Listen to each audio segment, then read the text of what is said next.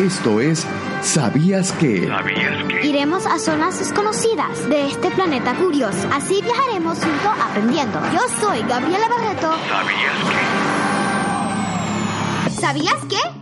¿Sabías que en Holanda se construyen carriles para bicicleta con papel higiénico usado? Escuchaste bien. En Holanda se construyen carriles para bicicleta con papel higiénico usado.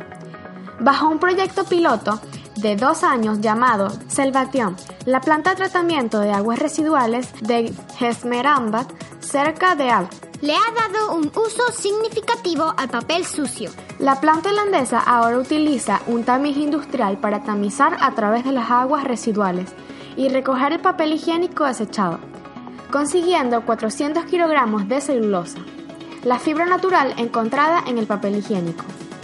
Esa celulosa se esteriliza y se convierte en material esponjoso, que se utilizan para hacer aislamiento o botellas y carriles de bici.